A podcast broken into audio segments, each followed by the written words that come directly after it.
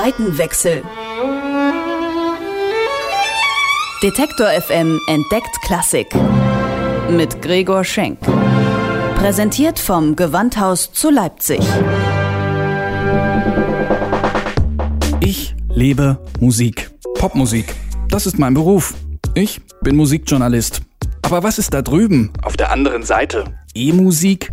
Hochkultur? Ist das wirklich so angestaubt, wie es klingt? Früher mussten die Leute ja auch zu irgendwas raven. Wie geht Klassik? Das will ich rausfinden. Deswegen gehe ich dahin, wo Klassik gelebt wird. Ins Gewandhaus. Zeit für einen Seitenwechsel. Heute Klassik goes online. Wenn man einen Konzertsaal betritt, ist man ja erstmal allein vom Raum als solches überwältigt. Man spürt sofort, dass hier irgendwas Magisches passiert. Etwas, das man nur in einem bestimmten Moment in diesem Raum erleben kann, weil viele Musiker diesen Moment erzeugen und man den exklusiv mit anderen Zuhörern teilt. So, steht diese Welt nicht total im Widerspruch zur Online-Welt? Also einer Welt, in der alles dutzende Male reproduzierbar und für jeden zu jeder Zeit zugänglich ist? Lässt sich denn die Magie von Mahler und Bach einfach so in Bits und Bytes übersetzen?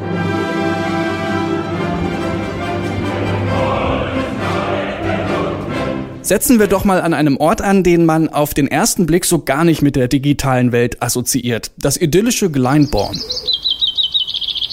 Glyndebourne liegt auf dem Land, zwei Autostunden südlich von London. Auf dem Grundstück eines ehemaligen Landhauses findet hier jährlich ein großes Opernfestival statt. Entlang der Wiesen und Gärten flanieren die Besucher in schicker Abendgarderobe zur Oper. In den Pausen gibt's das Fünf-Gänge-Picknick im Grünen. Wer nicht dabei sein kann, kann das Spektakel live im Netz verfolgen, auf der Webseite des Guardian. Aber funktioniert diese Atmosphäre auch im Netz? I think one has to be realistic and say it's never going to fully replicate the full experience of sitting in an auditorium or wandering around the beautiful gardens here. Natürlich könne ein Livestream nie die Erfahrung eines Konzertbesuches ersetzen, sagt George Brule vom Glyndebourne Festival. Es gehe darum, den Leuten zumindest einen Eindruck zu vermitteln von der Magie, die hier passiert. Can we at least give audiences a sense of some of the magic? Dass das gelingt, zeigt das positive Feedback der Nutzer. Dank der Interaktion in den sozialen Netzwerken gibt's das meistens direkt nach der Konzerterfahrung im Netz. This person wrote to us and told us how they were tuning in to see what the latest news was on a Sunday afternoon, they stumbled across the fact that opera, live opera was being streamed from Glyndebourne,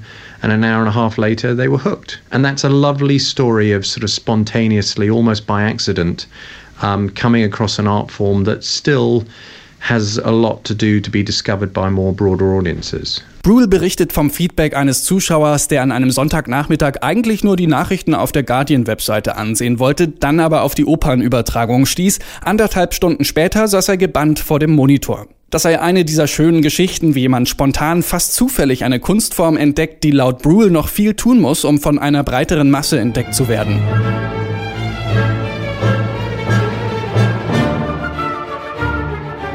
Die Mittel sind ja da und ob per Livestream, Blogs oder den sozialen Medien, liegt nicht gerade hier die Chance, ein junges Publikum zu erreichen, das den Konzertsaal sonst eher meidet? Ich rufe den Kultur- und Medienforscher Wolfgang Schweiger an. Der ganze Komplex Hochkultur leidet ja immens unter einer Überalterung des Publikums und natürlich haben alle den Drang, jüngeres Publikum zu erreichen und da sind natürlich die sozialen Medien ideal. Es kommt ja auch noch dazu, dass Theater eigentlich wunderbaren Content haben. Mit Einschränkungen gilt es auch für Orchester. Es gibt da schöne Bilder, es gibt da schöne Musik, es gibt da Dramen, es gibt äh, Stars. Es gibt eigentlich alles, was interessant ist. Also so gesehen einen besseren Content als den, den man in diesem Feld hat, findet man eigentlich so gut wie gar nicht. Die meisten Orchester haben das erkannt und nutzen die neuen Medien. Auch das Gewandhaus zu Leipzig twittert, nutzt Facebook und betreibt seinen eigenen Tourneeblog. Gewandhausdirektor Andreas Schulz ist sich der Vorteile gegenüber den traditionellen Medien bewusst. Diese sehr schnelle Live-Berichterstattung, die eine Zeitung ja immer nur um einen Tag versetzt liefern kann, die kann das Internet bieten und das wollen wir in den nächsten Jahren auch noch viel intensiver nutzen. Das ist ein sehr wichtiger Informationskanal. Ob er sozusagen die Intensität und die Wichtigkeit in zehn Jahren noch hat, wie er sie heute hat, Das wird interessant sein abzuwarten, denn auch andere große Social-Media-Plattformen, die vor fünf Jahren sehr in waren, sind heute nicht mehr da. Ha, kennt noch jemand dieses MySpace?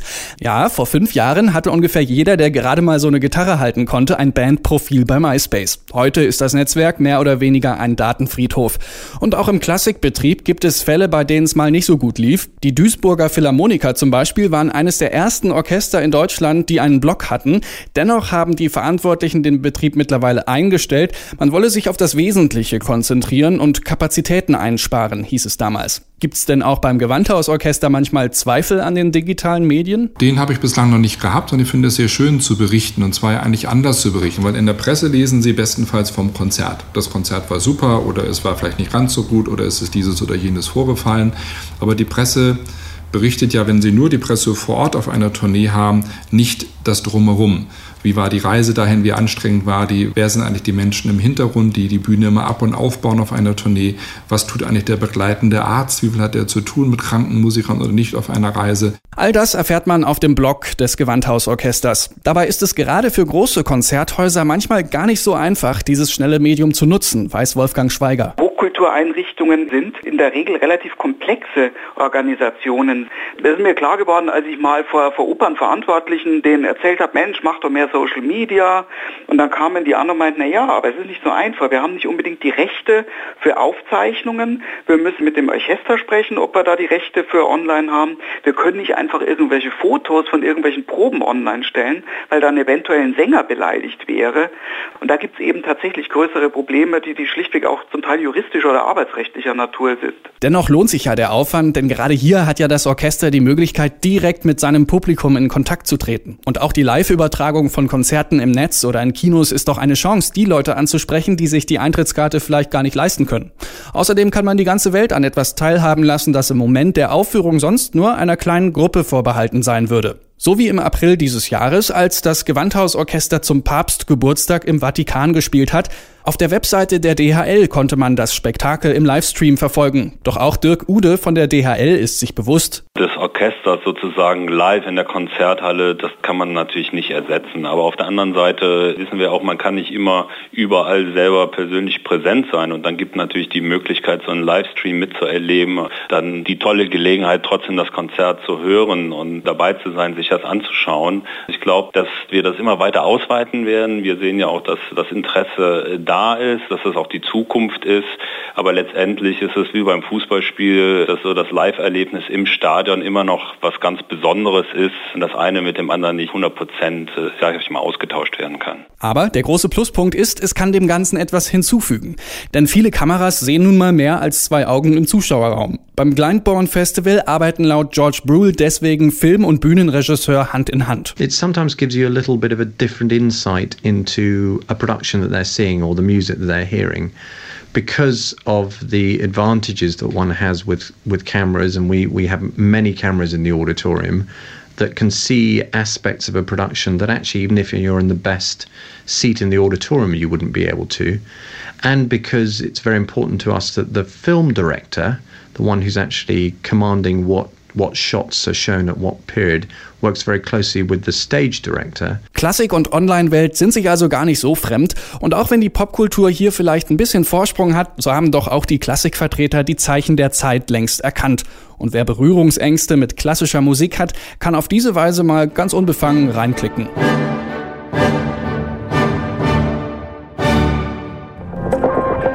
Seitenwechsel Detektor FM entdeckt Klassik mit Gregor Schenk. Präsentiert vom Gewandhaus zu Leipzig.